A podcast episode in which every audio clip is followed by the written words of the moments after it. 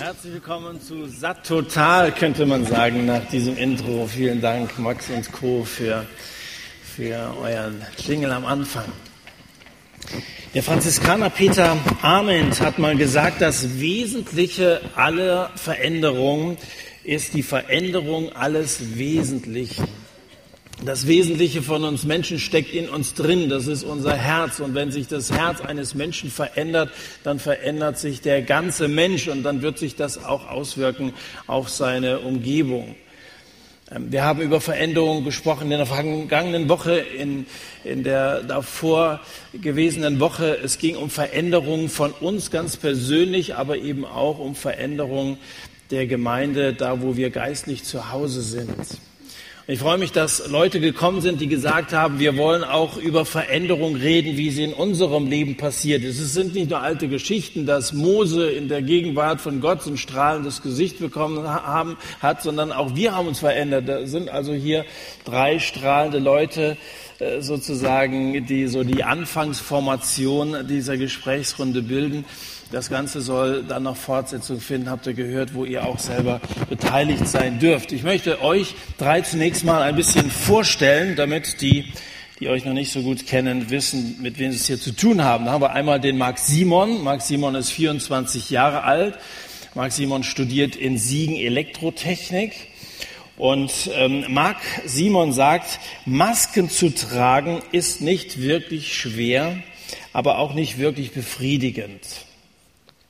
Dann haben wir hier den Thorsten, der zu meiner Rechten sitzt. Du bist 35, Lagerist aus Brunhausen, ganz in der Nähe. Und Thorsten sagt, ich staune darüber, wie Gott einen durchgeknallten Typen wie mich äh, zur Vernunft gebracht hat. Was da mit dem durchgeknallten Typen, was das auf sich hat, das werden wir erfahren.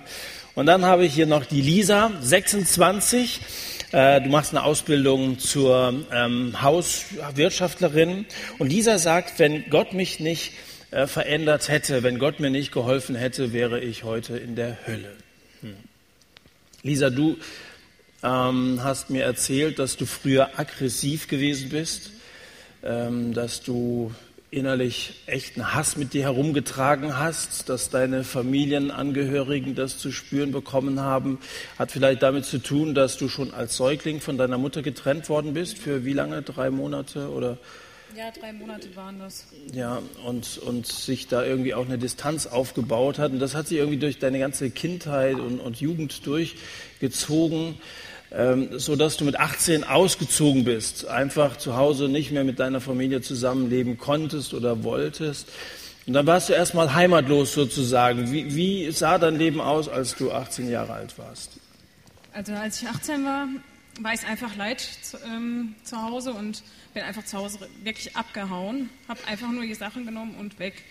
Ähm, Freunde haben mir dabei geholfen und da bin ich dann auch erstmal untergekommen, aber das da kann man ja auch nicht ewig bleiben. Und dann haben wir nach einer Lösung halt gesucht und dann sind wir auf ein betreutes Wohnen gekommen vom Jugendamt, wo die versucht haben, mir dann zu helfen, auch Kontakt wieder aufzubauen zu meinen Eltern. Und ähm, das ist auch ein Stück weit ein bisschen gelungen.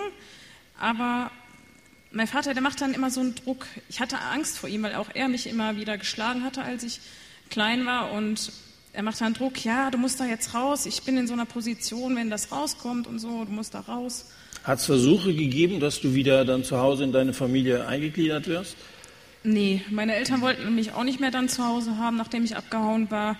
Und Trotz des Rufes deines Vaters, ja. Genau. Hm. Ja. Das war dann einfach nicht mehr gewünscht, auch mhm. von deren Seite nicht. Und ich wollte ja. halt auch nicht mehr. Aber du hast Freunde gehabt. Du sagst, die haben dir mhm. geholfen, dass du da in dieses betreute Wohnen kamst. Wie lange hast du da gewohnt?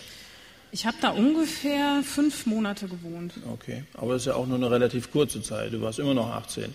Und genau. äh, weiß nicht, wie, wie sah es denn finanziell aus? Man muss ja dann auch irgendwie sehen, dass man so durch den Tag durchkommt. Ja, ich hatte eine Ausbildung angefangen zum, zur Werkzeugmechanikerin und dadurch verdiente ich ja schon ein bisschen Geld und ähm, ja, dann war es halt so, ich habe ähm, mir dann von dem Geld habe ich dann halt eben mir dafür eine Wohnung gemietet, weil mein Vater ja so einen Druck gemacht hatte, ich musste raus. Aber wie das halt so ist, man ist jung, man weiß gar nicht, wie das es bedeutet, einen eigenen Haushalt zu führen und überhaupt mit Geld umzugehen und so ging das mir halt auch. Und ähm, so habe ich halt eben das Geld quasi zum Fenster rausgeschmissen und mich um fast nichts gekümmert. Ich habe zwar Miete gezahlt und so, und, aber so. Rechnung, aber hast dich verschuldet auch dabei, genau. ja, so dass du also nicht nur ähm, ja, zum Fenster rausgeworfen hast, sondern dann auch offene Rechnungen offen geblieben sind. Genau. Äh, konntest du das irgendwie abdecken dadurch, also wenn du eine Ausbildung gemacht hast, hast du noch nicht sehr viel verdient? Mm, es war schwierig, weil mm, dadurch, dass ich halt eben die Rechnung nicht so bezahlt habe, ist irgendwann es so weit gekommen, dass mein Konto gefändet wurde. Und ähm, dann kommt man ja an gar kein Geld mehr ran, dann kann man gar nichts mehr machen halt. Und dann hat die Bank gesagt, okay, Sie verdienen ja was, dann helfen wir Ihnen, wir überziehen das Konto, bezahlen das erstmal, dass, äh, dass das gedeckt ist wieder. Und dann haben wir das halt gemacht und dann kam es halt eben ganz dicke, dann wurde ich arbeitslos durch die Wirtschaftskrise. Und wie das dann halt so ist, weniger Geld, Bank sagt sich, hm, wir wollen unser Geld ja auch irgendwie sehen. Und ich konnte halt eben es nicht so an die zurückzahlen, wie sie es gerne hatten. Und dann hat die Bank mir die Gelder halt eben gestrichen und mir nur noch so viel gegeben, dass ich so gerade leben konnte davon. War das noch innerhalb dieser fünf Monate, dass du wenigstens noch ein Dach über dem Kopf hattest? Nee, das war schon, als ich in der eigenen Wohnung war. Okay. Hm. Aber da konntest du auch nicht bleiben. Ja? Nee. Also es ging ja noch weiter bergab, so dass du also auch diese Wohnung aufgrund der finanziellen Situation musstest du ja ausziehen. Wurdest, wie wurde dir gekündigt oder? Es war einfach so, dadurch, ähm, dass ich halt eben auch die Mieter nicht zahlen konnte, ist ja die logische Konsequenz. Einem wird die Wohnung dann irgendwann gekündigt, spätestens nach drei Monaten. Aber wenn man kein Geld hat, wo will man denn hin? Man kann sich ja keine Wohnung wieder mieten. Und wenn man keinen hat, wo man hin kann, was macht man? Man wartet. Und dann kommt es halt eben wie bei mir zu einer Räumungsklage. Ähm, das bedeutet, irgendwann hat man dann die Leute vor der Tür stehen, dann muss man auch von der Stadt und Leute, die, also Gerichtsvollzieher, dann muss man eine eidesstattliche Versicherung leider abschließen und dann sitzt man auf der Straße anschließend. Und das war der Ausgangspunkt schließlich, dass du tatsächlich obdachlos warst. Genau. Du auf der Straße gelebt hast, selbst in der kalten Jahreszeit gucken musstest, wo du irgendwo ein Plätzchen kriegst, wo du schlafen kannst. Also ganz so war es nicht. Ähm, es war halt so, es gab in der Stadt so eine Möglichkeit, da gab es Obdachlosenunterkünfte. Mhm. Und da wird man einfach mit Leuten auf irgendein Zimmer gesteckt. 28 Quadratmeter hat man dann zu zweit. Und dann kommt man schon mit Leuten in Kontakt. Also ich habe hab mit einer da zusammen gewohnt, die war drogenabhängig und alkoholabhängig. Und ähm, da hat Gott echt Wunder geschenkt, dass ich halt da nicht auch reingekommen bin. Ja. Also manche würden vielleicht sagen, es ist große Abenteuer. Es gibt ja Leute, die ganz bewusst aussteigen und, und sagen, also ich, ich, äh, ich lebe mein eigenes Leben und ich will von niemandem abhängig sein. Aber das war unfreiwillig. Also die, die mhm. familiäre Situation hat dazu geführt, zu Hause raus, verschuldet, arbeitslos und schließlich auch obdachlos. Also vielen Dank erstmal so für, für diesen, diesen Einblick äh, in, in deine Zeit, als du noch einige Jahre jünger warst als jetzt. Du sprichst schon von den Wundern Gottes, da werden wir gleich auch nochmal drauf zu sprechen kommen. Thorsten, wenn ich äh, deine Geschichte damit vergleiche, sehe ich durchaus gewisse Parallelen. Du bezeichnest dich zumindest ehemals als durchgeknallten Typen. Ähm, hat damit zu tun, dass in deiner Geschichte auch Drogen eine Rolle gespielt haben, die dazu geführt haben, dass du in eine Psychiatrie eingewiesen wurdest. Ähm, hat man dir helfen können? Also als einer, der ja auch irgendwie schon als junger Mensch am, am Leben gescheitert war, sein Leben zumindest äh, ja die Gefahr bestand, dass du es vor die Wand setzt. Wie hat man dir geholfen? Also als ich letzten Endes in der Psychiatrie war, mhm. dann haben dann meine Eltern gar keine Lust mehr gehabt, dass ich zu denen komme. Und aufgrund dessen, dass ich schon seit mehr so vier, fünf Jahren Bewährung immer hatte, hatte ich irgendwann gedacht, ich rufe meinen Jugendgerichtshelfer an mhm.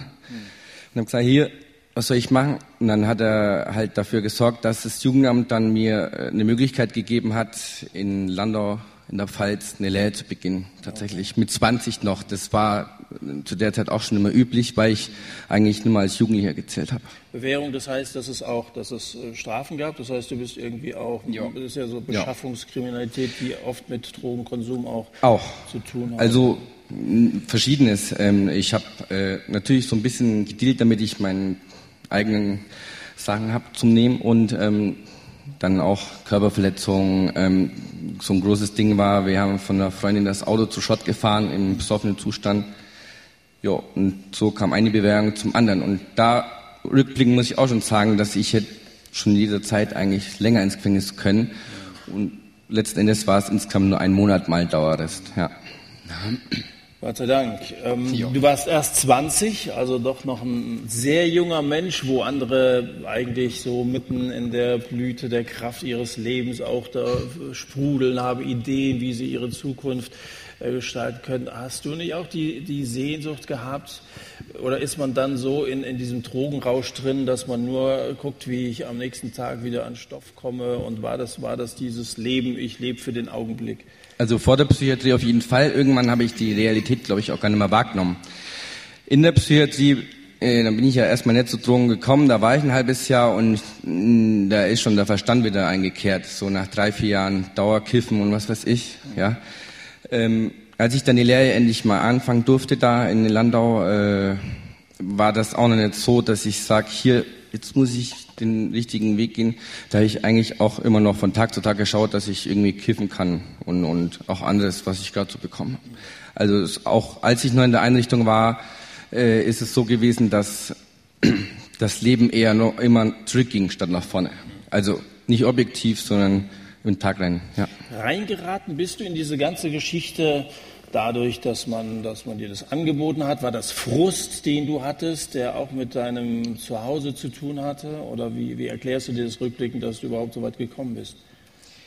Ja, zum einen glaube ich, hat es auf jeden Fall was mit dem Freundeskreis zu tun. Dann ist es auch ein Ort, Nördlingen, wo, wo ganz viele Drogen gibt eigentlich. In Nordbayern, ja, ist so an der, an der bayerischen Grenze, gerade so Bayern, oder? Gerade so, ja. kurz vor Baden-Württemberg, ja. ja.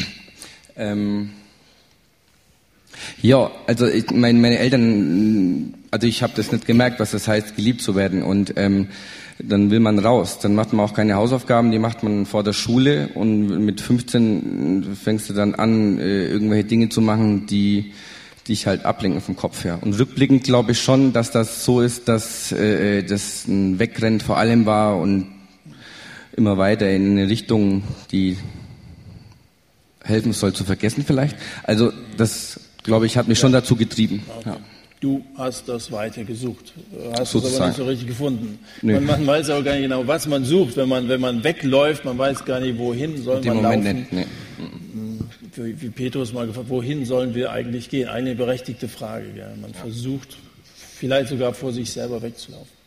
Jo. Mag sein, dass das wenige hier sitzen, die sich jetzt damit identifizieren können und sagen können, mein, mein Elternhaus ist auch schwierig gewesen. Ich habe auch diese Sehnsucht gehabt. Ein ganz anderes Elternhaus hast du, Marc Simon, hattest und hast es. Du, du wohnst jetzt nicht mehr zu Hause, aber du bist christlich aufgewachsen. Du bist so ein Ureinwohner des christlichen Abendlandes, kann man sagen. Ja?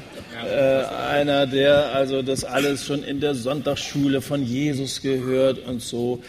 Und im Gegensatz zu den beiden anderen, die ja so dann im Laufe ihrer Geschichte, da kommen wir gleich drauf, zu Gott gefunden haben, zu ihm hintendiert sind, war es bei dir genau andersrum, dass obwohl du eigentlich, ihr würdet wahrscheinlich sagen, unter hervorragenden Bedingungen aufgewachsen bist, dich entfernt hast von Gott, innerlich abgeseilt hast. Äh, hast du eine Erklärung dafür? Also wenn man jetzt, heute siehst du es auch anders, aber wenn man die beiden äh, hört, was ihnen eigentlich, was sie entbehrt haben im Leben, du hast es freiwillig aufgegeben. War das, weil das auch so ganz gut läuft oder?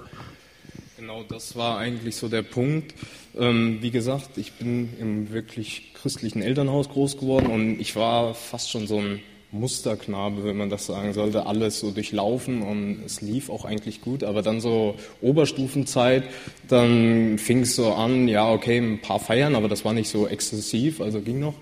Ähm, und aber ich habe mich trotzdem so langsam von Gott entfernt, weil ich hatte genug zu tun, ich hatte genug, ähm, wo ich sonst meinen Kopf auch noch mit füllen konnte. Ja. Und äh, ich war auch relativ erfolgreich, also in der Schule. Du bist ein rationeller Typ, der viel nachdenkt, der seinen Kopf auch mit viel Wissen gefüllt hat.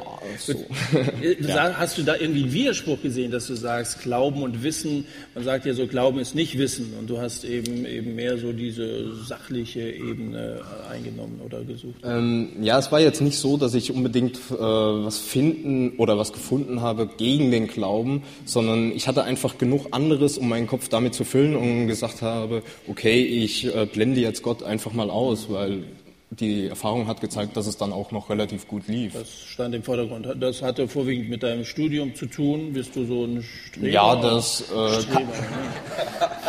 das hatte was mit meinem Studium zu tun, war die Antwort. Nein. Ähm, ja, aber es war auch schon davor, vor dem Studium, dass ich einfach verschiedene Sachen hatten, wo ich mich gut mit identifizieren konnte. Wissensgieriger Mensch. Aber jetzt hast du ja immer noch dein, dein frommes Umfeld gehabt. Also wenn man im, im Gemeindekontext groß wird, dann hat man auch Freunde, die Christen sind. Musstest du dich da jetzt äh, verstellen oder hast du offen gesagt, es interessiert mich jetzt nicht mehr oder, oder wie war das? Äh, nein, da war ich auf jeden Fall zurückhaltender, weil ich habe ja im Laufe der Jahre ziemlich gut gelernt, wie ich ähm, zu leben sollte oder habe und ähm, wusste auch genau, wie ich mich im christlichen Umfeld verhalten muss, weil das färbt schon so ein bisschen ab und du weißt, was du sagen musst, auf welche Antworten, wann du aufstehen musst und äh, wann du Amen sagen musst, so nach dem Motto. Okay. Also man kann sich ganz gut da anpassen und das merkt keiner. Das merkt eigentlich gar keiner, ja. Das äh, habe ich auch ziemlich gut hinbekommen. Und trotzdem hast du gesagt, also es ist relativ einfach, diese Maske aufzusetzen, aber es ist nicht befriedigend. Du hast also merktest, dass es irgendwie so ein Zwiespalt gibt. Das ist ja schizophren fast, wenn man auf der man ist zwei in einem, oder? Sozusagen, also ja. Ähm, weil im christlichen Umfeld hat man halt die christliche Maske gehabt.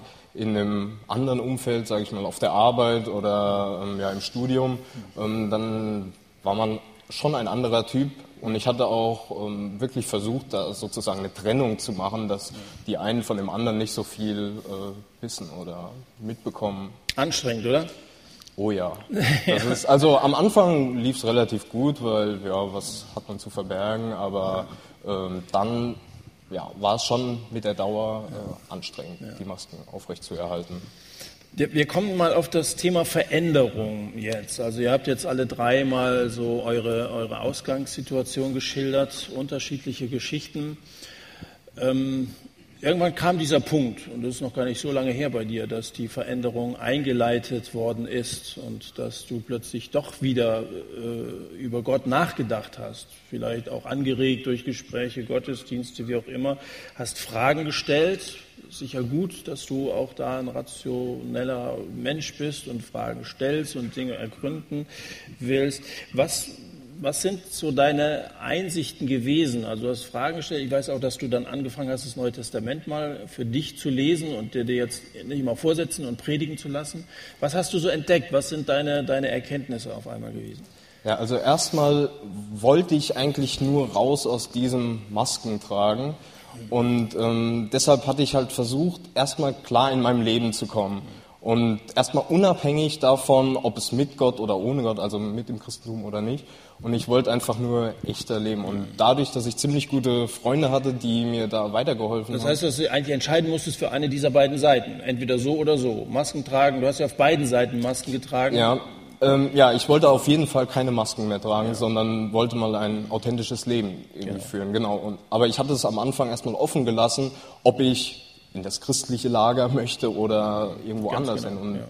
die Fragestellung war dann erstmal offen, ja. genau. Ja. Und dann dadurch, dass du, dass du angefangen hast, in der Bibel zu lesen, hat dich das überzeugt, was du da gelesen hast, dass es richtig ist, mit Jesus zu leben? Äh, kurz, um davor noch was zu sagen, bis ich dahin kam, dass ich dann wirklich angefangen habe, in der Bibel zu lesen, habe ich dann äh, ja erstmal geguckt, wie soll denn mein Weltbild aussehen, beziehungsweise macht es überhaupt Sinn, einen Gott zu integrieren in das Weltbild? Und irgendwie bin ich schon so an den Punkt gekommen, dass es etwas Höheres geben muss. Und dann habe ich halt im Christentum danach geguckt, weil ich habe gesagt, okay, die anderen Religionen lasse ich mal außer Acht, weil das gibt einfach zu viele Möglichkeiten, wenn man das auch noch durchdenken möchte. Und ähm, ja, genau. Und deswegen bin ich dann dahin gekommen, okay, es macht schon Sinn, dass es etwas Höheres gibt, einen Gott gibt. Und jetzt gucke ich mir mal an, wie der in der Bibel aussieht. Und ja, vor allem im Neuen Testament habe ich mir dann einfach verschiedene Sachen mal angeschaut. Genau, das sind ja diese zwei wesentlichen Fragen. Einmal, gibt es Gott? Und wenn es ihn gibt, wer ist dieser Gott? Genau. Ja, und diese grundlegende Frage, gibt es Gott?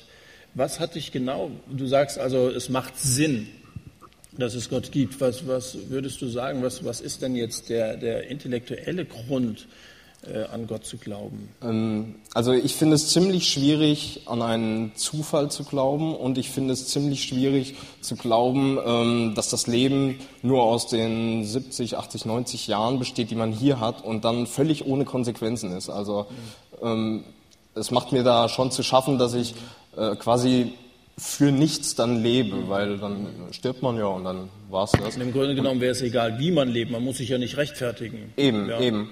Und ähm, das war mir irgendwie zu wenig und das konnte ich nicht glauben, dass das damit äh, so abgefrühstückt ist. Interessante Einsicht. Lisa, als äh, bei der, dir dieser Tiefpunkt erreicht war, als du dann äh, auf der Straße warst und als dein Leben eigentlich keine Perspektive hatte, da hast du einen Christen kennengelernt, einer, der auch seine Überzeugung äh, gelebt hat. Hm, was war anders bei, bei diesem Menschen? Wer war das? Wie habt ihr euch kennengelernt und was hat dich da beeindruckt?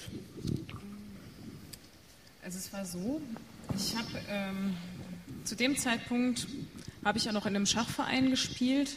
Mhm. Ähm, Ein Sport, oder? Ja, Denksport. ja, okay. Und da habe ich den auch kennengelernt, ähm, weil er auch da in dem Verein war. Und es war halt so, ich, ich weiß nicht, er war immer sehr offen und freundlich und hat auch immer so nachgefragt, wie geht's dir, kann man dir irgendwas helfen und so. Und das hat mich du hast gesagt, halt die Klappe, konzentriere dich aufs Spiel. ja, eigentlich schon. Aber ähm, ich habe einfach gemerkt, mh, mm, er ist irgendwie anders als die anderen. Die anderen, die kümmern sich einfach nur so um das Schachspielen auch, und um Saufen und Rauchen und das war's. Und er war irgendwie anders. Und da habe ich gedacht, hm, was, ist, was hat er, was ich nicht habe? Aber hat er, das, hat er das gleich auch rausgelassen? Ich bin Christ oder hast du nur gemerkt, er ist irgendwie freundlich und hast du das später erst rausgefunden, dass er Christ ist? Also er hat es ähm, mir nicht so direkt gesagt und ich habe es auch mir nicht denken können in dem Moment. Ich habe es erst später herausgefunden. Er war der erste Christ. Du bist vorher noch nie mit einem, der mit Jesus lebt, äh, konfrontiert gewesen. Nee, nicht so direkt. Ich weiß, dass du dann eingeladen worden bist zu einer Freizeit, also mhm. wo, wo, Christen zusammen Urlaub machen sozusagen, wo dann auch in der Bibel gelesen wird, gebetet wird. Äh, hatte er dich dazu eingeladen oder was war das für eine Gruppe und was hast du da erlebt? Also es war so, er hatte mich dazu eingeladen und hatte gesagt, ja, ich weiß, du hast nicht so das Geld, ich bezahle dir das. Und dann bin ich halt, habe ich halt gedacht, naja, mal ein bisschen rauskommen, woanders hinkommen, was anderes sehen, ist ja auch mal ganz schön. Und ähm, da habe ich dann halt eben noch mehr Christen kennengelernt auf dieser Freizeit, die mir auch, hm, die waren halt eben auch total anders. Und ich habe gedacht, hm, irgendwas haben die, was ich nicht habe. Und da fing auch das so an, dass ich darüber nachgedacht habe, hm, die reden alle so von Gott. Hm, interessant, aber Du hattest ja bestimmt auch eine, eine, Sehnsucht nach Beziehung, die du zu Hause nicht so erlebt hast. Wie gesagt, dein, dein Verhältnis zur Mutter ist von, von Kleinkindesalter her schon irgendwie gestört gewesen. War es auch so die, die Gemeinschaft der Christen, die du auf der Freizeit besonders intensiv erlebt hast? Auch später in der Gemeinde, du bist ja dann zum Gottesdienst auch mitgenommen mhm. worden. Ähm, was, was hat dich jetzt so an dieser Gemeinschaft der Christen auch beeindruckt? Sie haben mir halt eben das Ganze so vorgelebt, den Glauben, und haben mir auch so erklärt, ähm, dass die halt meine Geschichte so kannten, halt, haben mir dann gesagt, ja, aus diesem Loch kommst du einfach nicht raus, wenn du nicht zu Jesus kommst und, und ihn um Vergebung bittest. Und ich habe am Anfang erst gedacht, naja, hm, weiß nicht und irgendwie. Erstmal böhmische Dörfer, genau. oder? Also man ist sich wieder keiner Schuld bewusst. Vielleicht hast du vorher die Schuld anderen gegeben. Genau. Ähm, das ist ja in so einer Situation und das ist ja auch nicht ganz falsch und trotzdem muss man dann irgendwann einsehen, ich habe selber auch was damit zu tun. Ich glaube, also es ist einmal Gemeinschaft bei, bei Christen, dann bist du bei einer besonderen Veranstaltung gewesen, Pro Christ, genau. was auch im nächsten Jahr regional stattfindet, nicht mit Satellitenübertragung, aber das werden wahrscheinlich viele hier kennen. Mhm. Ähm, einen Abend, der irgendwie bei dir, wo es bei dir Klick gemacht hat, oder? Willst du noch mal kurz erzählen, wie das da war? Ja, das war das Thema, warum lässt Gott so viel Leid zu? Und das hat mich halt eben noch mal zum Nachdenken gebracht. Einfach, ich habe einfach noch mal alles so ein bisschen Revue passieren lassen und dann habe ich gedacht, also es hat ja alles so seine Gründe und Gott weiß schon, warum er das so gemacht hat. Und ich möchte einfach, habe ich mir dann gesagt an dem Abend, ich möchte das annehmen und habe halt eben Jesus in mein Herz aufgenommen und ihn um Vergebung gebeten, weil ich einfach gemerkt habe, okay, nicht nur andere haben was falsch gemacht, sondern ich auch. Und eine wesentliche Einsicht. Ja. Wahrscheinlich nicht so einfach, nee, äh, zu dieser nicht. Erkenntnis zu kommen. Das Ganze, haben wir gehört, ist ein, ist ein Prozess gewesen durch mhm. die Konfrontation, diese Freizeit und so weiter. Wie viel Abstand war zwischen dem ersten Kennenlernen und dieser Pro-Christ? Veranstaltung, waren das Wochen, Monate oder Jahre? Ungefähr ein Jahr. Ja, okay. Das ist schon, ist schon ein Prozess. Oh ja. Äh, Thorsten, bei dir ist es ein Erzieher gewesen, der Christ geworden ist. Wahrscheinlich, wo du selber auch den Wandel so erlebt hast. Der war vorher nicht Christ. Oder hast du ihn sowohl als Nicht-Christ als auch als Christ kennengelernt? Also das habe ich, glaube ich, nicht so wahrgenommen. Nur ähm, der hat halt, also der hat auf einmal schon von Jesus und von Gott so gesprochen. Und dann meinte er, komm doch mal mit in die Gemeinde. Und da war ich schon inzwischen auf dem Trip, weil da hatte ich schon wieder eine Verhandlung und da hatte ich gerade noch so Bewährung bekommen und äh, Sozialstunden und, und, und ja. Ähm, dann habe ich, muss ein besser Mensch werden und bin dann, äh, weil ich ja katholisch getauft bin, habe ich angefangen in die Kirche zu gehen, weil ich dachte, ja dann sehen die Leute, ah jetzt ist er, wird er brav und so. Und zu der Zeit halt, zu der Zeit, wo, wo, wo, wo der, als der Christ geworden ist, und der mich dann fragte, passte das ja gerade. Ne? Also da, ab da beginnt dann irgendwie eine Wandlung, denke ich. Und, und dann bin ich halt dann mal mit in die Gemeinde. Was, was hast du da erlebt? Wie hat die Gemeinde auf dich gewirkt? Ähnlich wie bei ihr, ne? wenn man aus was Kaputtem rauskommt äh, und äh, man eigentlich nur äh, Zerstörung kennt, was das Leben betrifft, und man dann in eine Gemeinde kommt oder zu fromm, ja, dann ist das es war warm in meinem Herz. Also es war sehr familiär, es war sehr äh, für mich auch emotional, emotional, weil weil ich habe das ja nicht, ich kenne das ja nicht. Liebe, was ist Liebe? War ja offensichtlich auch mehr als jetzt nur eine Veranstaltung, wo Leute hingingen. Es war zu Ende und sie gehen wieder nach Hause. Es muss ja schon. Du hast zum Beispiel erzählt, dass einer dich äh, bei sich aufgenommen hat. Das kann so nicht weitergehen. Du wohnst jetzt bei mir. Also dass sie nicht nur ihre Gemeindehäuser, sondern sogar ihre Wohnungen geöffnet haben, um, um Leuten zu helfen. Das ist jetzt ein großer Sprung, ja. Ähm, das stimmt. Also ich hatte dann letzten Endes, ich hatte in der Einrichtung meine Lehre gemacht. Da kann man verschiedene äh, äh, Ausbildungen absolvieren. Und ich hatte mich für Schreiner entschieden, für Tischler. Und in der Gemeinde, in die ich dann gegangen bin, mehr oder weniger regelmäßig, war auch ein Schreiner, ein Tischler, genau. Interessant, unsere Türen, ich weiß nicht so genau, ob wir sie erneuern sollen oder ob es reicht, sie mal abzuschleifen und zu streichen. Da können wir hinterher mal drüber reden. Das ist gut, einen Schreiner zu kennen. Das ist nur das, was nicht vergessen. Das nur gelernt. Für eine Küche reicht es vielleicht zum Aufbauen. Ähm, und der hat halt, also das ist so für mich, also wir sind, wir sind immer im Kontakt und das ist eine wichtige Säule in meinem Leben, wo ich sage, dass der Typ ist so der Dreh- und Angelpunkt. Ja. Mhm. Weil, weil, wie du schon eben gesagt hast, äh, hat er mich irgendwann mal eingeladen, zu sich zu wohnen, weil ich war dann irgendwann doch schon gläubig geworden, bin aber dann doch wieder abgedriftet und habe das Kiffen wieder angefangen. Da stand er irgendwann mal vor der Haustür und äh, meinte, Thorsten, entweder du steigst jetzt ein und kommst mit und wohnst bei mir oder du gehst vor die Hunde. Und ich habe nicht lange nachdenken müssen und habe festgestellt, er hat vollkommen recht und bin dann halt eingestiegen, gell, weil, weil, ja, und sowas finde ich, gibt's auch nicht oft. Solche Menschen, die äh, äh die Familie aufopfern ein Stück weit, um sowas zu machen, sag ich mal. Geil. Also das hat also mir mit, sehr geholfen. Mit der Bekehrung demnach ist, ist die Sache nicht gegessen. Du hast gesagt, also du warst zwar schon Christ, du bist gläubig geworden, aber ja. du bist dann doch nochmal irgendwie rückfällig geworden oder es ging nicht, nicht dann steil nach oben. Kann man sagen, dass das also alles ein Prozess ist bis zu der Bekehrung und dass sich dann aber auch wieder ein Prozess der Veränderung anschließt? Oder, oder würdet ihr, ihr drei jetzt sagen, es ist bei mir schon wirklich eine 180-Grad-Wende und plötzlich war alles anders? Ist Veränderung ein Prozess oder ist es ein Akt? Ist es ein Zeitpunkt, ein Akt oder ein Zeitraum? Also wenn er nur von meiner Bekehrung sprach, ich würde definitiv sagen, es ist ein Zeitraum. Mhm. Klar, es gibt markante Punkte, aber bei mir war es definitiv ein langer Prozess. Okay. Mhm. Meine Bekehrung selbst, so hat er gemeint, wäre eine Pressgeburt gewesen. Und, ähm, eine Pressgeburt. Ja, also es war anstrengend mit mir, hat er hinterher gemeint. okay. Und äh, um Pressen, die Frage... Pressen. Wer hat denn gepresst bei dir in deinem Fall? Ich glaube, Gott hat besonders nochmal einen Arschtritt gegeben, schätze ich. Wahrscheinlich. Ähm, ist ein Prozess, der, glaube ich, bis zum Tod nicht aufhört, sage ich jetzt mal. Mm, die Erfahrung zeigt, dass es immer Rückschläge gibt. Das war, glaube ich, so das Schlimmste, so kurz nach meiner Bekehrung, wo mir dann nochmal ein Mensch direktes Eingreifen, durch, also durch einen Menschen und durch direktes Eingreifen nochmal geholfen wurde. Aber es ist ein Prozess. Ja. Es hört nicht auf. Wahrscheinlich kann man sagen, natürlich ist ein Prozess, wenn Gott zu einem redet, sich einem Menschen vorstellt und dann kommt er zu dieser Sündenerkenntnis, äh, ich muss mich bekehren. Die Bekehrung selber ist ein Akt. Das ist schon ja. eine Wiedergeburt, so wie wir ja. unsere Geburt auch mit, mit Minute genau äh, festlegen können. Aber dann schließt sie wieder Prozess an. Das ist ja wie bei einer Geburt. Das Kind ist ja noch nicht fertig. Das kann noch nicht Straße fegen und macht dir nichts. Hat mal ein schlauer Mensch gesagt, äh, wenn man sich bekehrt, ist man eigentlich ab da in der Lehre Gottes und lernt praktisch nicht aus. Dann fängt man an zu wachsen sozusagen. Ja.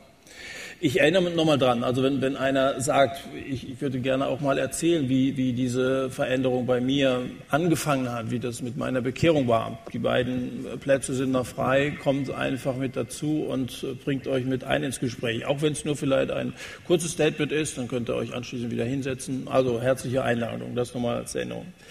Weiß jemand, wann haben deine Kommilitonen, deine WG-Kollegen so mitbekommen, dass er auf einmal echt wird. Ist denen das aufgefallen? Wie haben die sich geäußert? Wie war das?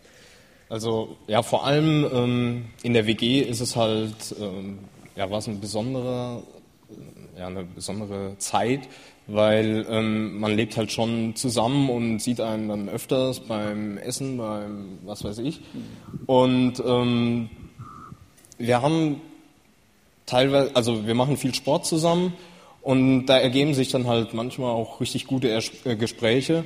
Und ja, da kam es irgendwie so stückweise, dass ich äh, davon erzählen konnte, dass ich was geändert habe in meinem Leben. Und äh, ich fand es vor allem krass, ähm, dass ich das nicht drauf angelegt hatte, weil ich wusste nicht so genau, ja, wie sprichst du es jetzt an, wie gehst du damit um.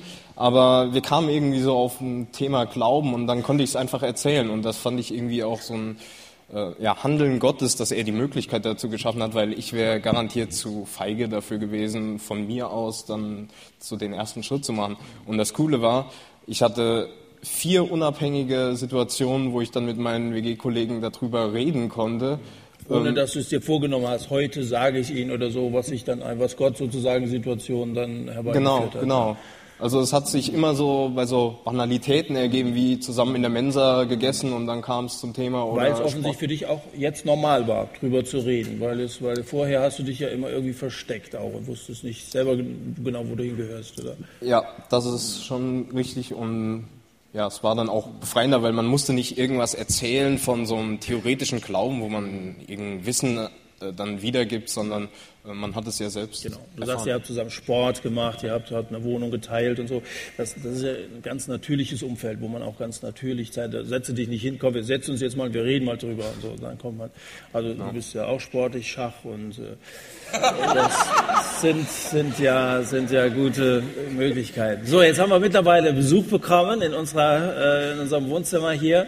Den einen kenne ich, das ist der Simon. Äh, dich kenne ich nicht. Vielleicht fängst du mal an, sagst mal kurz deinen Namen, wer du bist. Ich bin Naemi. Naemi, schön. Wo kommst du her? Aus Siegen. Aus Siegen. Kennt ja. ihr euch? Nein. Nein. Siegen ist ja eine Metropole. So. Ja, ich weiß nicht, was ich dich fragen soll, weil ich dich nicht kenne. Äh, ich frage dich, warum bist du hergekommen? Ja.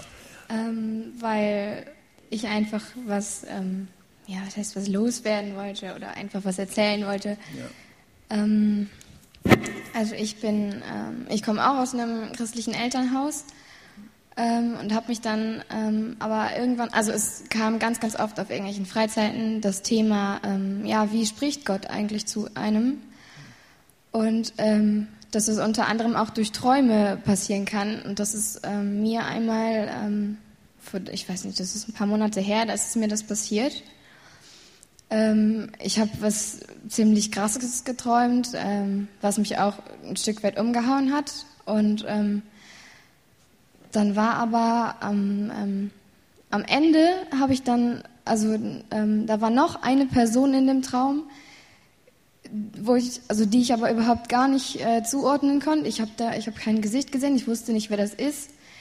Ähm, und ähm, ich bin, ich bin eigentlich, also ich bin ein Mensch, der, ähm, wenn es irgendwelche krassen Träume sind, ähm, dass ich es dann auch einfach aufschreibe, um ähm, mich da ein bisschen reinzudenken, um vielleicht irgendwie ein bisschen was darüber rauszufinden. War das für dich irgendwie eine besondere Kategorie von Traum? Man träumt ja manchmal Sachen, wo man Leute nicht zuordnen kann und so. Würdest du sagen, generell, dass Träume eine Bedeutung haben oder was hat diesen Traum besonders gemacht? Also das, ähm, ich denke schon, dass das vieles, weil er, weil er auch einfach vieles aus dem Unterbewusstsein kommt, dass Träume auf jeden Fall irgendeine Bedeutung haben, aber für mich war einfach der, der ähm, das Ende des Traums war für mich einfach total wichtig, weil als ich es dann aufgeschrieben habe, ähm, ist, mir dann, ist mir dann noch eingefallen, weil ich den Traum halt Revue passieren lassen habe, ähm, dass diese Person gesagt hat, ich bin da. Und ähm, ja, das ist einfach ein Satz, den man, den man oft aus Erzählungen hört, dass einfach Jesus das gesagt hat, ich bin da. Und dann ist mir auch aufgefallen, dass in, ähm, nicht nur in dem Traum, sondern auch in anderen Träumen, dass diese Person, die ich nicht zuordnen konnte, auch da war. Und als ich es dann aufgeschrieben habe, wusste ich, wusste ich einfach, wer das war. Okay. Das, und, und das war für dich, obwohl du ja auch diese fromme Vergangenheit hast, das war für dich dann, dass Jesus dich persönlich angesprochen hat. Ja. Verallgemeinern ist wahrscheinlich schwierig, weil es ein ganz individuelles Erlebnis ist. Ähm, dass Gott in der Bibel durch Träume gesprochen hat, das ist Fakt. Bei Josef war das so, beim Pharao war das so, äh, bei Simson war das so. Also es gibt eine ganze Reihe bis ins Neue Testament von Beispielen, dass Gott auf diese Weise geredet hat. Aber es ist immer eine ganz persönliche Erfahrung auch, die man die man schwer verallgemeinern kann. Aber danke, ich habe also solche Geschichten von Muslimen beispielsweise gehört, die angefangen haben, nach Gott zu fragen, wo sich Jesus ihnen auch tatsächlich im Traum äh, geoffenbart hat. Ich bin da. Das ist eine gute Botschaft, ja, dass, dass dieser Gott da ist und einem Menschen nachgeht. Simon, willkommen in der Runde. Du bist auch da. Hallo Markus. Ja, schön. Ja. Kannst du dich auch noch mal kurz vorstellen und, und dein Statement mal Mein Statement, ja. Ähm, ich bin der Simon, ich träume eher Unsinn. Ähm, deswegen bin ich ein bisschen neidisch. Ähm, ich bin 19 Jahre alt, habe ich schon gesagt, glaube ich. Nee, habe ich noch nicht gesagt. Ich bin 19, sehe noch jünger aus. Ähm, auf jeden Fall, ähm, ich habe noch nicht ganz so viel erlebt. Ich bin auch in äh, ziemlich christlichen Elternhaus aufgewachsen, war in der Sonntagsschule, war immer in der Jungscha-Freizeit schon als ganz kleiner Junge. Meine Mama hat da immer schön gekocht. Und ähm, was bei mir auf Freizeiten, wo wir ich war auch bei dir auf Freizeiten, die mich sehr ja, geprägt haben. Ja, kennen wir uns. Also tatsächlich habe ich mich auf, äh, auf einer Freizeit von Markus habe ich mich bekehrt. Ja, das stimmt. Es war die coolste Freizeit von Halleluja. Ja. Gut, aber das ist nicht der eigentliche nee, Grund. Nee, genau, das ist nicht der eigentliche Grund. Und zwar, ich äh, bin nebenbei noch in der Feuerwehr und ich bin noch im Fußballverein und äh, bin da auch sehr aktiv und es macht mir auch ziemlich Spaß. Und ähm, ja, wie das halt so ist, man geht dann sonntags in die Kirche, sonntags morgens meistens, äh, ist halt auch so eine Sache, ne? Und ähm, dann ist freitags immer Feuerwehrübung. Nach der Feuerwehrübung sitzt man dann noch zusammen, trinkt ein paar Bierchen. Ist ja auch nichts, nichts Schlimmes dran. Ähm, dann hat man samstags noch ein Fußballspiel, trinkt danach noch ein paar Bierchen. Sonntags hat man dann meistens manchmal auch noch ein Spiel oder ein Turnier, trinkt dann auch noch ein paar Bierchen nach der Kirche. Und du hast so auch den Kontakt zur Kirche, zur Gemeinde ein Stück vernachlässigt oder verloren? Genau, ja, so kann man das sagen. Ähm, das hat sich dann in der Oberstufe ziemlich herauskristallisiert. Äh, da haben wir halt äh, ein Kumpel und ich, der jetzt auch mittlerweile echt oft mit mir hier in Satt geht, ähm, haben wir unter der Woche fast regelmäßig ähm, Bier getrunken, also halt jeden Tag oder in der großen Pause immer ein paar Flaschen. Am Anfang war es noch ganz lustig und äh, aber nach einer Zeit hat man dann auf einmal gemerkt, ach du Scheiße, ist jetzt eine Woche rum und du hast einen Kasten Bier getrunken, der bei dir unterm Schreibtisch steht. Und dann ähm, fällt einem schon halt auf, äh, krass. Das ist zu viel. Und ja. ähm, Würdest du sagen, das stand dann irgendwann auch im Weg zwischen dir und Gott und hatte ich Ja, genau so war das halt. Das hat der Marc eben auch ganz gut äh, erzählt. Das ist, man geht sonntags in die Kirche und unter der Woche ist man halt mit seinen Kumpels zusammen, trinkt Bier und ist halt äh, jemand ganz anderes. In der Hinrunde dieser Staffel hat, hat David Kröker eine, eine, Predigt gehalten, äh, her mit den grünen Gummibärchen oder so. Ein, ein Statement hatten wir da oben vorhin nochmal stehen aus dieser Predigt. Äh, du sagtest auch, Thorsten, dass das eine Predigt war, die für dich irgendwie eine Bedeutung hatte. Das ist ja sowas, dass, dass Gott manchmal sagt, gib das her, dass das steht irgendwie dazwischen. Was waren bei dir die grünen Gummibärchen? Waren es gut. Oder sind? Äh, also also wenn ich, also als ich die Predigt hörte und mir Gedanken machte, hatte ich einen Spickzettel, den ich mir aufgeschrieben habe. Den hatte ich leider heute immer dabei. Aber das Ding ist, äh, wenn ich so immer drüber nachdenke, denke, es sind grüne Gummibärchen, alles das, was mich von Gott, glaube ich, abhält. Das ist, glaube ich, mal auch ganz kurz, also vielleicht waren gar nicht alle an diesem Abend da, aber warum grüne Gummibärchen? Erzähl mir mal kurz, was ähm, David da meinte. Der, der meinte damit, dass äh, er andere Prioritäten hatte, die äh, eher an erster Stelle standen, wie Gott zum Beispiel. Und, äh, und er hat halt einfach auch festgestellt, und er hat es anhand des Fußballspiels klar gemacht, dass er das Fußballspielen aufgehört hat, weil er erkannt hat, er wollte lieber äh, für Gott ähm, arbeiten. Und hinterher hat sich dann herausgestellt vom Arzt, dass es auch besser so war, aufgrund der Gesundheit. Und, und, und so gibt es, glaube ich, viele grüne Gummibärchen. Ich meine, Rauchen ist jetzt kein gesundes Gummibärchen, auch kein grünes, aber es ist was, an dem man festhält, ne? Und das ist eine Sucht.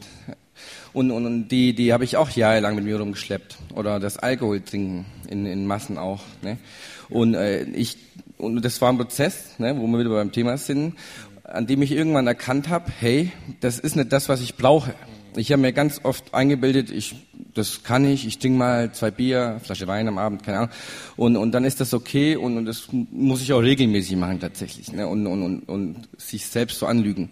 Und, und ich finde, wenn man ehrlich zu sich selbst ist, und deswegen habe ich gerade gesagt, man hat, glaube ich, permanent grüne Gummibärchen. Wenn man ehrlich zu sich selbst ist, ist jedes einzelne Gummibärchen, das man am Tag hat, wenn man sich selbst beobachtet, eins, das äh, damit zu tun hat, äh, äh eher das zu tun, was man selbst will, als das, was Gott eigentlich von einem möchte. Und ich, ich denke gerade die Zeit drüber nach, was, was der Text war und was das bei Israel. Irgendwie war es ja so, also später haben sie dann, dann Götzendienst betrieben. Sie haben dieses goldene Kalb, ähm, hatten ja da ihr Zeug zusammen. Ich weiß jetzt nicht mehr genau, ehrlich gesagt, wo, wo der Hintergrund war, aber letztendlich sind es ja auch vielleicht sogar Götzen. Der, der Sport, ein Freundeskreis, dass man denen mehr Zeit widmet, als man letztendlich Gott widmet. Das ist auch zweite Mose, dass Gott ein Gebot gegeben, du sollst keine anderen Götter neben mir haben. Hatten damals gesagt, äh, unter Gott hat alles Platz, natürlich der Sport und, und meinetwegen auch mal ein Trinken gehen, mhm. wenn das jetzt nicht äh, zur schlechten Gewohnheit wird und zu, in Sucht ausartet. Aber neben Gott hat nichts Platz. Wie, wie bist du, wie, wie ging jetzt in Kurzform bitte, im, im Fernsehen heißt manchmal, ich bitte um eine kurze Antwort, äh, Simon, äh, dann, dann irgendwie wieder zurückgekommen. Und wie sieht die positive Veränderung bei dir aus? Ja, die positive Veränderung war, ähm, habe ich hier vorne auch schon mal erzählt. Deswegen habe ich eben überlegt, ob ich nochmal hier hochkomme. Ähm, ich habe mir die Schulter gebrochen, jetzt im September letzten Jahres war das. Ähm, wurde da eben halt voll aus dem Sportleben rausgerissen, habe dann drei Monate, ist das jetzt schon ein bisschen länger her, keinen Sport gemacht. Ähm, Feuerwehr konnte ich auch nicht mehr. Das heißt, man war halt irgendwie komplett abgeschnitten sozusagen von seinem Freundeskreis. Und ähm, am Ende wurde das Zocken halt auch langweilig. Und dann habe ich ähm, ein ziemlich gutes Buch vom äh, Jonathan Lommel gelesen. Ähm, das heißt, zum Glück gibt es Gott. Und ähm, das Buch, das hat mir so ziemlich die Augen geöffnet und äh, das hat mich auch verändert. Also ähm, jetzt nicht vom Äußerlichen her, ich bin noch immer so ein kleiner, schmächtiger Typ, aber ähm, vom Innerlichen und von meinen, von meinen Handlungsweisen her ziemlich verändert. Man, ja, also, ja, also es hat mich näher gebracht zu Gott, diese, diese Sache mit meiner Schulter. Ja, sehr ja. gut. Manchmal muss Gott einen mal kalt stellen und äh, dann kommt man wieder zum Nachdenken. Und gut, dass du dann ein gutes Buch in die Finger bekommen hast. Also Jonathan hat ja hier gepredigt vor ein paar Wochen ähm, hat dieses Buch geschrieben, danach noch ein zweites. Gibt es draußen übrigens auf dem Büchertisch, wenn du das empfehlen kannst. Dann äh, kann man ja da gleich auch mal, mal gucken. Du hast gesagt, Thorsten, der einzige Schluck Alkohol, den ich heute noch trinke, ist wöchentlich beim Abendmahl. Ja. Und das ist so ein Stückchen Wein. Das ist doch gut, dass man dann an, an Jesus denkt. Und, äh, äh zeugt auch davon, meiner Meinung nach, dass äh, äh ich ja befreit bin tatsächlich, ja. ja. Also ich, ich, ich, ich muss nichts mehr trinken. Ich bin schon fast beleidigt, wenn ich, wenn, wenn ich jetzt, ich spiele ja im Moment leider nicht, aber Fußball und dann kommt eine Kiste Bier, da ist halt kein Cola drin. Und dann habe ich nicht den Reiz, oh, ich könnte ja doch, nein. Also ich bin froh, ich genieße, ich habe den Schluck Wein dann auch tatsächlich so eine halbe Minute, besonders wenn es ein Trockener ist, dann spürt man noch mehr, wie bitter das Ganze sein, ja. Und von daher bin ich, ich bin froh. Also ich behaupte, Gott hat mich davon frei gemacht tatsächlich. Ich bin auch froh. Du bist heute schuldenfrei, Lisa. Ähm, obwohl, dass du eine Ausbildung machst, du, wie, wie kam es dazu, dass du das dann alles abzahlen konntest oder wie, wie hat Gott dir da geholfen? Also es war so, mm, Gott hat es so geführt, dass ich, ähm, als ich einen Christen kennengelernt habe und die haben mir halt eben angefangen zu helfen, das heißt, die haben ähm, zum einen haben sie mir geholfen, auch eine Therapiestelle zu finden, weil es war wichtig, dass ich mal an meinem Leben auch arbeite, weil sie gemerkt haben, sie können mir nicht in allen Dingen helfen. Und ähm, dann haben, haben wir halt eben Platz gefunden. Das war total interessant, weil eigentlich hieß es ja, sie müssen jetzt noch so an die acht Monate warten und ich habe gedacht, nee, das kann jetzt nicht sein. Ich bin ja noch immer obdachlos und muss jetzt noch mal acht Monate warten. Und dann hat Gott es aber geschenkt, dass innerhalb kurzer Zeit wirklich acht Leute abgesprungen sind von der Liste und ich dann quasi direkt Sofort, kommen konnte. Ja, ja wunderbar. Genau. Und so hat Gott Wege geebnet bei dir, sogar Wege zu deinen Eltern wieder. Du hast heute wieder Kontakt zu deinen Eltern, zu deinen mhm. Geschwistern. Wie würdest du das Verhältnis beschreiben? Mm, also es ist zwar immer noch nicht immer, also immer einfach, aber es ist schon entschieden besser. Wir können uns mal treffen, auch ähm, Jetzt, wenn ich Urlaub mache, fahre ich zu denen und wir reden dann auch mal. Ähm, mit meiner Schwester habe ich bisher nur schriftlichen Kontakt, aber wir haben auch das Ziel, uns auch zu treffen. Genau. Sehr gut. Also Gott heilt in der eigenen Seele und heilt auch, auch Beziehungen zu anderen Menschen. Was ich euch nochmal insgesamt in der Runde fragen würde, ähm, wenn wir nochmal so an den Ausgangspunkt denken, wie wir zu dem Thema Veränderung gekommen sind. Äh, Mose strahlte, seine Haut strahlte, dass die Leute ihn gar nicht ansehen konnten. Echte Veränderung kommt von Gott. Er ist kreativ, er ist der Schöpfer, er schafft Neues und verändert Menschen. Ähm, ähm, einem Stein der in der Sonne liegt, muss man nicht zu sagen, dass er warm werden soll. Der wird von ganz alleine. Und ich glaube, ein Mensch, der in der Nähe von Gottes lebt, der, der wird von, von alleine erwärmt von, von, von seiner Liebe. Wie verbringt ihr eure Zeit mit Gott? Wie, wie erlebt ihr intensive Gemein äh, äh Stunden, Zeiten in der, in der Gemeinschaft mit dem, der verändert, mit Gott? Ich weiß nicht, wer sich dazu mal äußern will. Ja, auch was, was ihr raten würdet, wie man, wie man jetzt, also das ist die Quelle der Veränderung, Gott, ja. Wir wollen ihn auch groß machen, wollen nicht unsere Geschichten erzählen und von daher ist es im Grunde genommen schon auch eine Predigt, wenn wir Gott verkündigen und so. Die Maike sagt, es gibt heute keine Predigt, also wir, wir sind nur mehr Prediger als sonst, sagen wir mal. ähm, äh, ja, wie, wie würdest du raten, äh, die Zeit mit Gott gut zu gestalten, sodass dass man wirklich davon profitiert? Also ich finde es ungemein wichtig, morgens nach dem Aufstehen mit einer Nee, nein, das Bei nicht. dir gehört der Kaffee dazu. Ja. Das kommt erst später. Ähm, erstmal eine kurze Andacht zu lesen, also entweder eine Textstelle aus der Bibel oder wenn man ein Andachtsbuch hat, da eine Andacht rauszulesen. Und vor allen Dingen ganz wichtig vor der Arbeitszeit oder vor der Schule, wenn es bei euch so ist, dann halt eben auch zu beten vor allen Dingen, Schön. den Tag Gott in die Hände zu legen. Mhm. Ich habe einen, einer unserer Mitarbeiter, der hier zum Glauben gekommen ist, der sagt, ich mache mach morgens immer so ein bisschen satt. Also da schiebt eine CD rein, weil der Max ist morgens auch noch nicht so, dass er kommen kann und da Musik machen kann. Also macht das über CD. Also er hört wirklich Anbetungsmusik, kommt dann so innerlich zur Ruhe und dann ähnlich wie du das auch sagst, er liest in der Bibel, Andachtsbuch tut es auch mal, aber Bibel, also das ist, das ist Leitungswasser, so ein Andachtsbuch, Bibel ist Quellwasser, reinstes Wasser.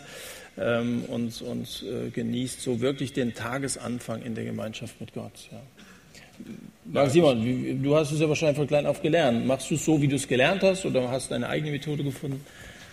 Ich mache es äh, nicht so, wie ich es gelernt habe, weil ich muss schon sagen, früher, da war immer so das Thema stille Zeit, so, ne? musst du machen, musst du morgens früh machen vor der Schule oder was halt für euch gerade aktuell ist. Manche stille Zeit wurde sehr still. Richtig, oder sehr kurz, äh, je nachdem. Und das war auch immer so eher ein Zwang. Ne? Ja, ein guter Christ, der macht das schon. Ne?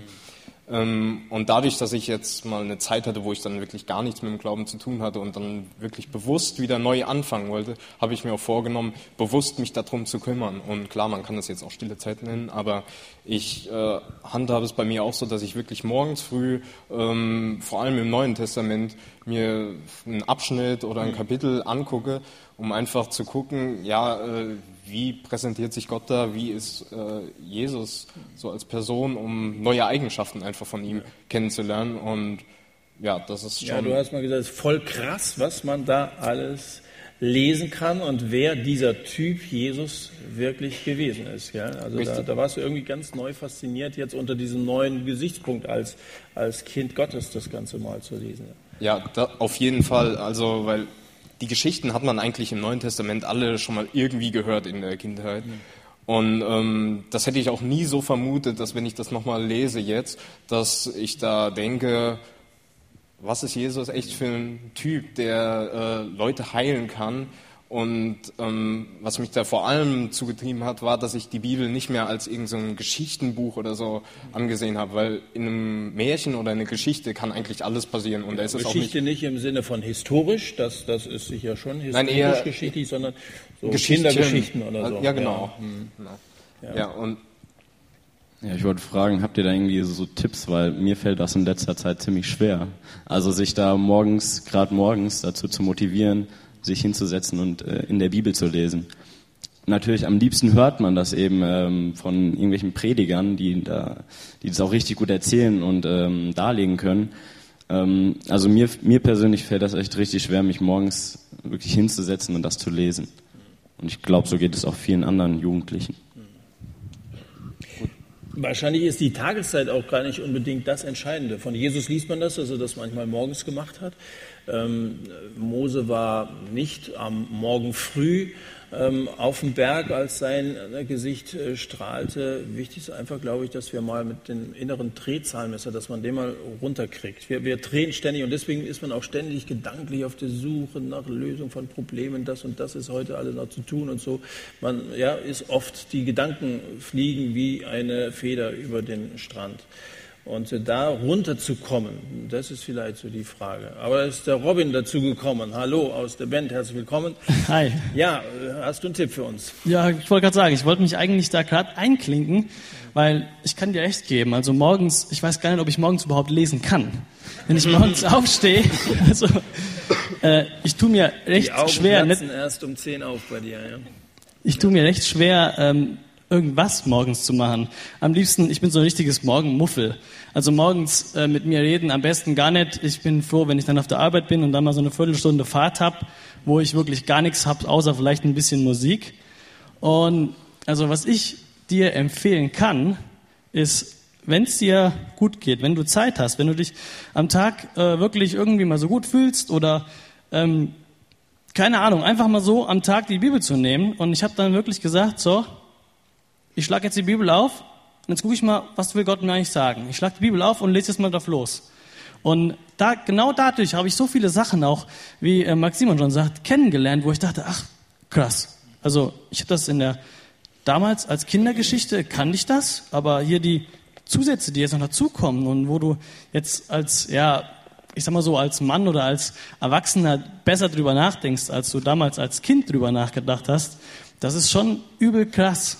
Und ja, was ich auch cool finde, mir als Band, wir machen vorher immer eine, ja, so eine, wie so ein kleiner Hauskreis. Wir äh, nehmen uns, wir haben uns ein Buch immer vorgenommen, immer aus der Bibel wird, haben wir uns ein Buch vorgenommen, wo wir dann, bevor es dann halt losgeht mit dem Üben, ähm, ja, einfach mal durchlesen, wo wir dann sagen, so, okay, das Kapitel, zwei Kapitel nehmen wir uns jetzt vor und die lesen wir durch und dann wird da auch wirklich mal intensiv drüber gesprochen. Wie sieht das eigentlich aus? Und das ist auch cool. Also das kann ich auch das macht ihr empfehlen. hier auf der Bühne, bevor ihr, also ihr baut auf. In der, setzt äh, nein, in der Probe machen wir das. Also hier vor, äh, in der Bühne oder bei der Bühne machen wir das jetzt nicht, aber in der Probe machen wir das immer.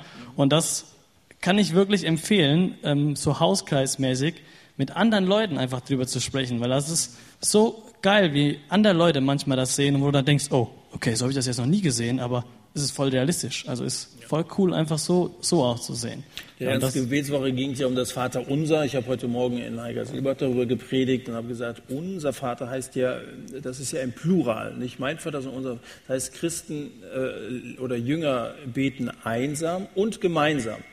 Ähm, Einsam, da sprechen wir jetzt über unsere persönliche stille Zeit, unsere Zeit mit Gott, aber gemeinsam, das, was du sagst, ist, glaube ich, auch sehr, sehr wertvoll. Also wenn ich mit meiner Frau zusammen bete, Bibel lese, da ist meine Konzentration auch viel höher, als wenn ich es alleine mache. Und ich glaube, dieses Vater unser, das ist, das ist äh, Christen beten auch gemeinsam. Ob man es als Band macht, mit einem anderen Freundeskreis, weiß nicht, in einer WG, vielleicht bekehren sich immer ein paar Leute bei dir, dass du da auch mit denen gemeinsam, kannst auch mit Nichtchristen zusammen beten.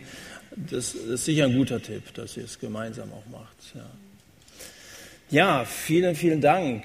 Ähm, ja, danke euch beiden, dass ihr dazugekommen seid und auch der, der Naemi, die vorhin hier gewesen ist, nochmal. Da kommt noch ein Gast, das freut uns sehr. Herzlich willkommen.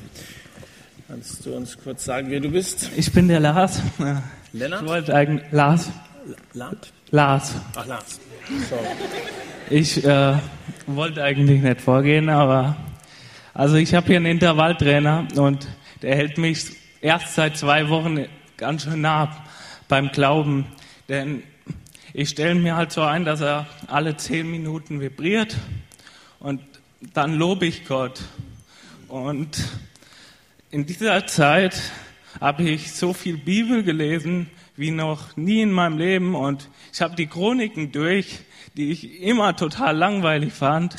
Und ich habe ja die Nähe Gottes gespürt. Und dazu musste ich halt erstmal eine Treppe runterfallen, weil sonntags gehe ich normal nach, ich mache Kindergottesdienst, danach gehe ich äh, ins Fitnessstudio. An dem Tag bin ich heim und habe gedacht, oh, ich lese ein bisschen in der Bibel, ja, und hatte den Intervalltrainer und dann dachte ich so, ach, kannst du auch trainieren gehen und dann gehe ich runter, falle eine lange Treppe runter und da dachte ich, naja, heute gehst du nicht trainieren. Dann habe ich angefangen, die Grund, ja. immer weiter Bibel zu lesen und jetzt ist es echt so, auf der Arbeit stelle ich ihn halt aus, dass er nicht vibriert, aber da probiere ich möglichst viel immer äh, Gott zu preisen und ich sagte immer früher, ja, Gott zu preisen, ja, ich preise dich jetzt einfach so, das wiederholt sich immer wieder und, aber wenn man erstmal gefangen ist von diesem Heiligen Geist, dann merkt man selber gar nicht, ähm, wie gut das einem tut und auch wenn man es immer wiederholt, äh, es macht einen frei und es macht einen richtig glücklich und zufrieden und es ist einfach echt der Sinn des Lebens. Er, er macht frei, er tut gut. Und das habe ich in den letzten zwei Wochen richtig krass gefühlt. Und ich wäre hier nie hochgegangen, weil ich ja immer mich auch ein bisschen gedacht habe, ach, lass die mal erzählen, aber jetzt gerade merke ich richtig, wie der Heilige Geist mich gepackt hat, meine Hände haben vibriert und mir hat das richtig gut getan mit dem Intervalltrainer. Und ich probiere jetzt einfach jederzeit Gott zu loben und zu danken, dass er es mir so gut gehen lässt und ja, dass ich hier in Deutschland leben kann und ohne Probleme ihn anbeten kann. Und ja. Ja, vielen Dank, Lars. Also dein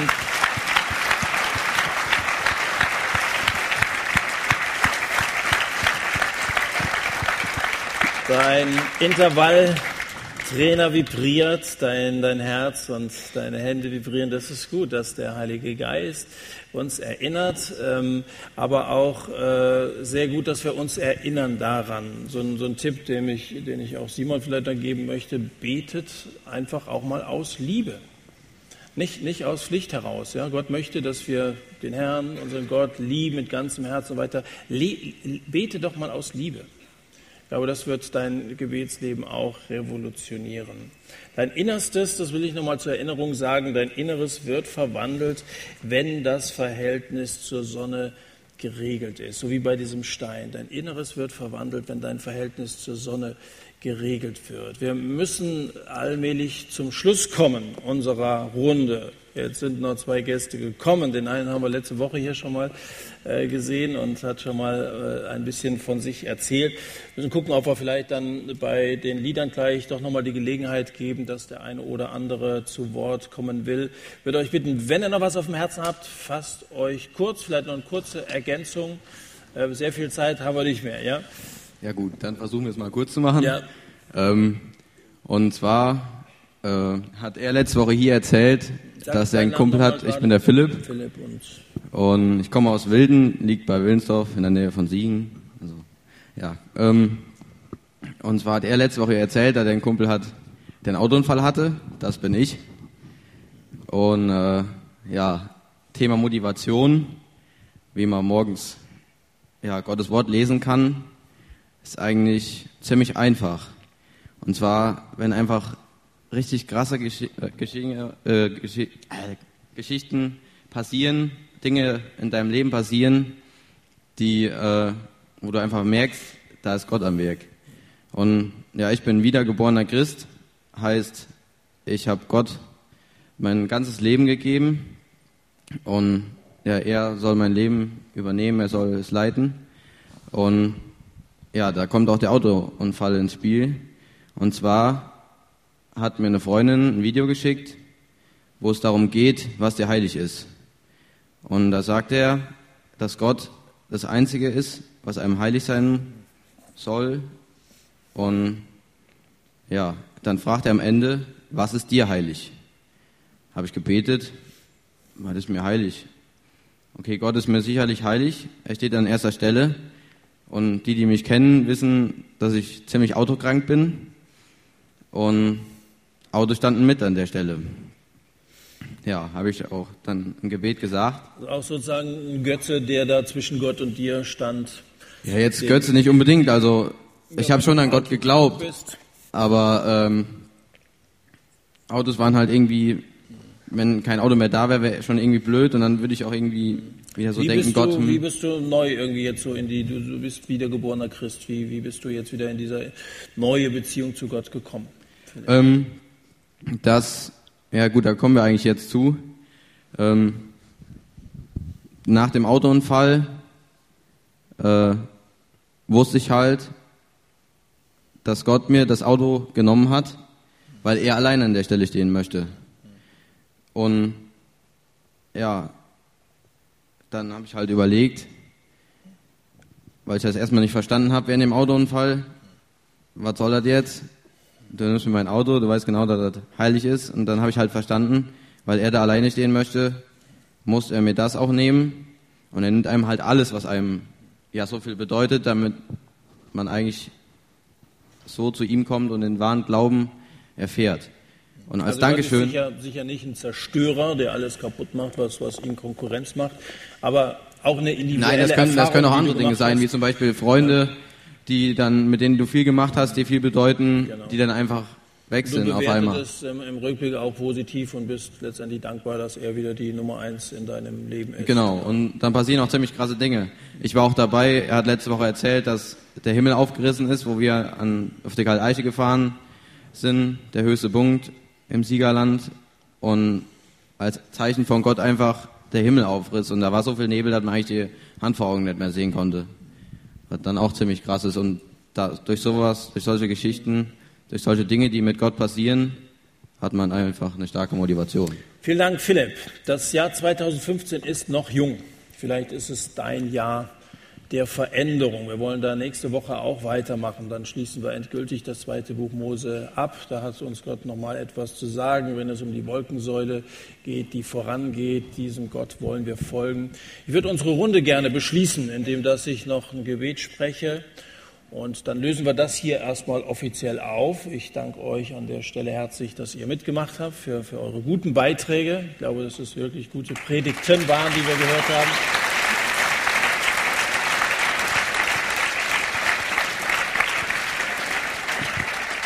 Und danach werden wir erstmal weitermachen im Programm. Ich bete mit uns. Vater im Himmel, wir danken dir sehr herzlich, dass du ein Gott der Veränderung bist, dass du das Licht bist, dass du die Sonne bist, dass du erwärmst, dass du Menschen, wo man rein menschlich sagen würde, die sind gescheitert, zu völlig neuen Menschen gemacht hast, wenn wir an Lisa denken, wenn wir an Thorsten denken. Danke für andere Beiträge. Danke, dass wir ein bisschen drüber reden konnten, wie wir unsere Zeit mit dir gut gestalten können, sodass wir deine Gemeinschaft wirklich genießen können. Und wir wollen beten, dass du mit deinem Wesen dich prägst, einprägst in unseren Charakter, dass man uns abspürt, dass wir deine Kinder sind. Vielen Dank, Herr, dass du ein Gott dieser wunderbaren Veränderungen bist. Amen. Wenn es nachher zwischen den Liedern, ich würde sagen, wir machen jetzt mal einen Break hier an der Stelle und es gibt noch Gelegenheit, ja, heute, nächste Woche. Tschüss.